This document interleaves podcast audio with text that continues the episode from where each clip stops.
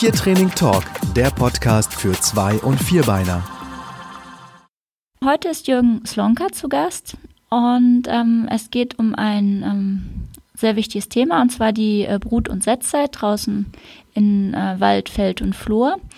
Und ähm, bevor wir loslegen, äh, Jürgen, würde ich mich freuen, ähm, wenn du kurz was äh, zu dir, also zu deiner Person sagst. Ja, hallo Pia, vielen Dank für die Einladung, herzlich willkommen.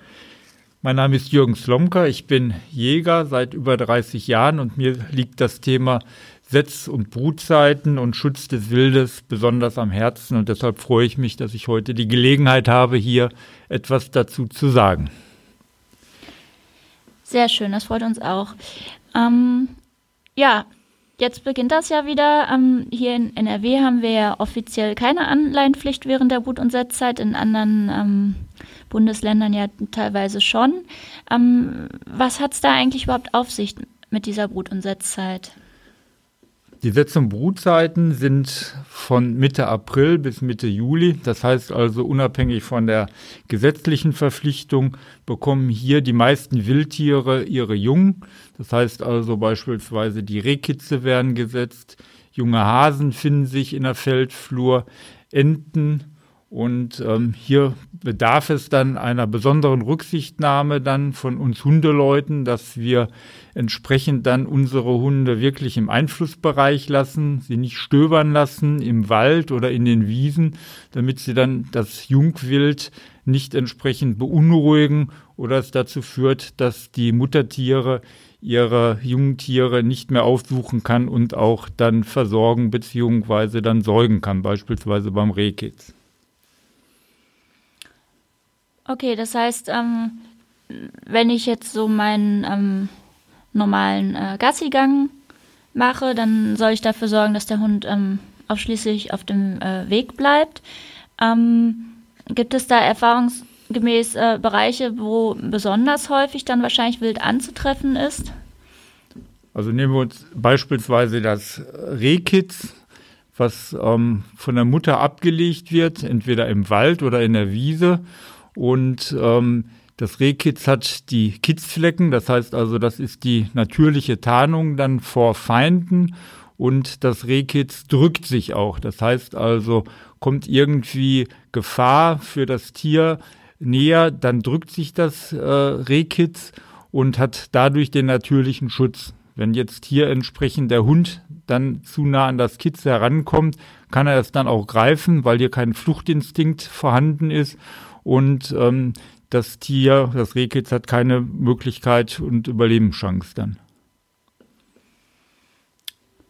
Okay, jetzt wurde eben noch der ähm, Hase angesprochen. Vielleicht ist dem einen oder anderen der ähm, Unterschied zwischen Hase und Kaninchen nicht so bewusst. Magst du dazu was sagen und wie sieht das dann mit den jungen Hasen aus und wo muss man da besonders aufpassen? Also der Hase und Kaninchen unterscheidet sich durch die Größe. Das Kaninchen lebt dann im, unter der Erde im Bau, ist dann also nicht entsprechend gefährdet, so wie der Feldhase. Der Feldhase setzt seine Jungen dann im, auf dem Acker ab und entsprechend in der Wiese. Und ähm, auch hier ist der natürliche Instinkt des Hasen und des Junghasen, dass sie sich drücken und äh, das heißt also ganz klein machen in der entsprechenden Umgebung und sich so auch aufgrund der, des, des Haarkleides dann an die Umgebung anpassen.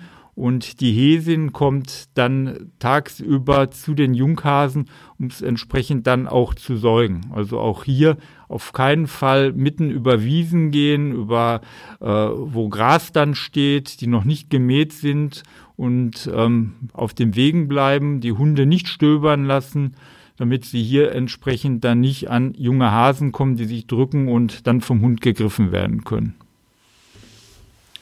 Okay, und wenn ich ähm, zufällig so einen Hasen äh, finde, so klein, süß und flauschig, den soll ich aber auch wahrscheinlich nicht anfassen oder sowas, ne? Ja, sehr guter Einwand, Pia. Ähm, hier bitte nicht anfassen, sitzen lassen. Ähm, das gilt sowohl für den Hasen als auch ganz besonders für das Rehkitz. Viele, die ein Rehkitz finden und ähm, denken, das ist verwaist in der Feldflur oder im Wald, kommt der natürliche Schutzinstinkt des Menschen zu sagen, wir nehmen es mal mit und bringen es mal woanders hin, zum Förster oder Forsthof. Bitte das nicht machen. Ähm, sollte das Tier irgendwo nahe einer Straße sein, dann so kann man es ähm, anfassen, aber nicht direkt mit Körperkontakt, sondern mit Gras dann umwickeln im Prinzip und dann zur Seite tragen, in einen geschützteren Bereich in der Wiese ablegen und das Muttertier, also die, die Ricke, so nennen wir Jäger, die Mutter, kommt dann ähm, zu dem Kitz und sucht es und verständigt sich dann über Viehplaute und findet dann das Kitz auch und äh, zieht dann mit ihnen dann auch in geschützte Bereiche ab. Okay, das ist ja ein super Tipp mit dem, äh, mit dem Gras, äh, dass man das auf keinen Fall direkt ähm, anfasst, weil sonst kann es ja passieren, dass die Ricke das nicht mehr annimmt. Ganz ne? genau. Ja, okay, super. So, und jetzt ist ja so langsam äh, die Zeit, wo es äh, wärmer wird und man geht mit seinem Hund ganz gerne wieder ans Wasser, um ihn ein bisschen schwimmen zu lassen. Ähm, was muss ich da beachten?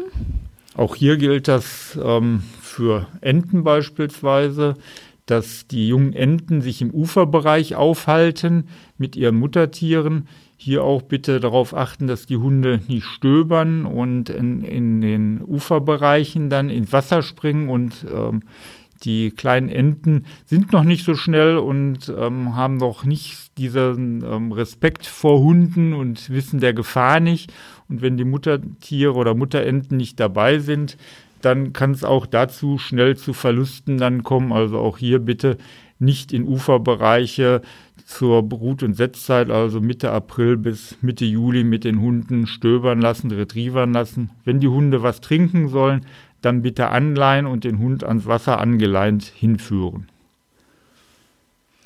Ja, oder natürlich die, die üblichen Badestellen aufsuchen, wo eh kein äh, genau, Schilf oder ja. äh, sowas ist, sondern wirklich nur Sand und wirklich übersichtlich ist. Ne? Ja.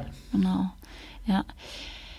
Ja, es ist ja zum Glück ähm, ein begrenzter Zeitraum. Ähm, wie ist das denn? Äh, trotzdem möchte ich meinem Hund in diese Zeit natürlich nicht ausschließlich angeleint führen, sondern wenn er sonst auch frei läuft, ähm, seine Freiheiten lassen. Ähm, kannst du denn irgendwas empfehlen, wo man sagt, okay, äh, da äh, richtet man jetzt äh, keinen Schaden an oder das hält sich dann sehr in Grenzen?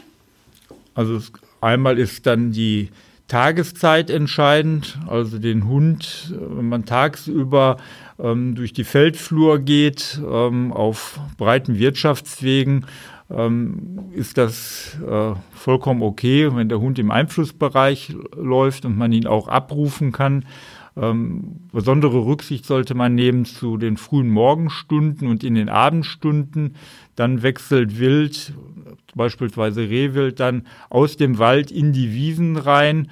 Und ähm, hier ist dann verstärkt die Gefahr, dass es dann zu ja, Konfrontation kommt oder dass man dann auf Rehwild dann trifft und der Hund oder unsere Hunde haben eine so gute Nase, dass sie die Witterung zumindest von älteren Rehen oder Stücken dann schon sehr frühzeitig aufnehmen, wo wir Menschen es noch gar nicht sehen und dann schon sich darauf einstellen, dann auch hinterher zu laufen. Also von daher hat man schon durch Wahl der, der Tageszeit tagsüber kann man das Risiko schon minimieren.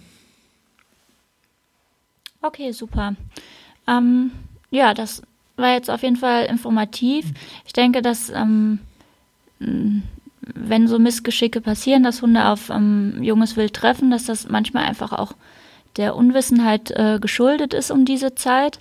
Und ähm, ja, das ist im Prinzip ja auch unsere Intention jetzt hier bei diesem äh, Podcast heute oder bei dieser Folge heute, ähm, dass da noch mehr Informationen die die Menschen erreicht und dann entsprechend auch Rücksicht genommen werden kann. In diesem Sinne wünsche ich dir äh, ja, viel ähm, Erfolg weiterhin bei der Aufklärung zu diesem Thema und möchte mich ganz herzlich bedanken, dass du uns ähm, ja, die Zusammenhänge heute hier erklärt hast. Ja, nicht dafür. Vielen Dank, Pia. Dieser Podcast wurde Ihnen präsentiert von tiertraining.tv. Jederzeit und überall trainieren und Pfotenakademie Ruhrgebiet Hundeschule und Seminarzentrum.